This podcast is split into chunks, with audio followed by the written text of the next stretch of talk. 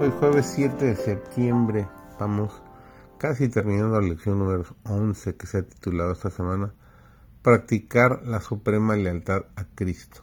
Servidor David González, nuestro título de hoy es Amos que son esclavos. Pablo dirigió la mente de sus idólatras oyentes de Atenas más allá de los límites de su falsa religión a un verdadero concepto de la deidad que habían titulado Dios no conocido. Ese ser, a quien ahora les declaraba, no dependía del hombre, ni necesitaba que las manos humanas añadiesen nada a su poder y gloria. La gente se llenó de admiración por el fervor de Pablo y su lógica exposición de los atributos del Dios verdadero, su poder creador y la existencia de su providencia predominante.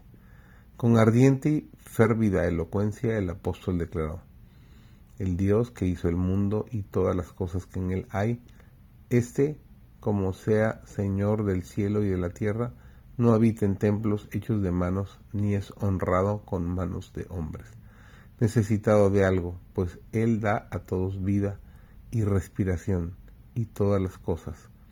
Los cielos no eran bastante grandes para contener a Dios cuanto menos los templos hechos por manos humanas.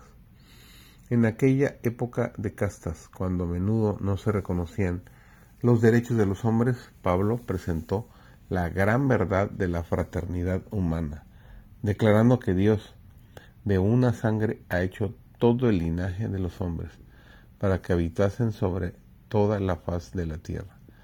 A la vista de Dios todos son iguales cada ser humano debe suprema lealtad al Creador. Luego el apóstol mostró cómo, a través de todo el trato de Dios con el hombre, su propósito de misericordia y gracia corre como un hilo de oro. Él les ha prefijado el orden de los tiempos y los términos de la habitación de ellos para que buscasen a Dios. Si en alguna manera palpando le hallen aunque cierto, no está lejos de cada uno de nosotros. Cuando Dios abandonó el cielo para venir en su ayuda, vino a la humanidad hundida en la misericordia y el pecado. Vio a los hombres y mujeres depravados y degradados y que acariciaban los vicios más detestables. Los ángeles se maravillaban de que Cristo emprendiera lo que para ellos era la tarea más desesperada. Se maravillaban de que Dios tolerara a una raza tan pecadora. No podían ver cabida para el amor.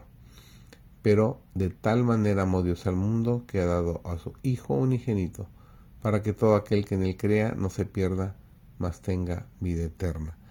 Nos dice nuestro querido versículo Juan 3:16. Cristo vino a esta tierra trayendo un mensaje de misericordia y perdón colocó los fundamentos para una religión en la cual judíos y gentiles, negros y blancos, libres y siervos, estuvieran unidos por una hermandad común, reconocidos como iguales a la vista de Dios. El Salvador ama a cada ser humano con un amor ilimitado, ve capacidad de mejoramiento en cada uno. Con energía y esperanza divina les da la bienvenida a aquellos por quienes ha dado su vida con la fuerza de Él pueden vivir una vida rica en buenos frutos, llena del poder del Espíritu. Que tengas un maravilloso jueves.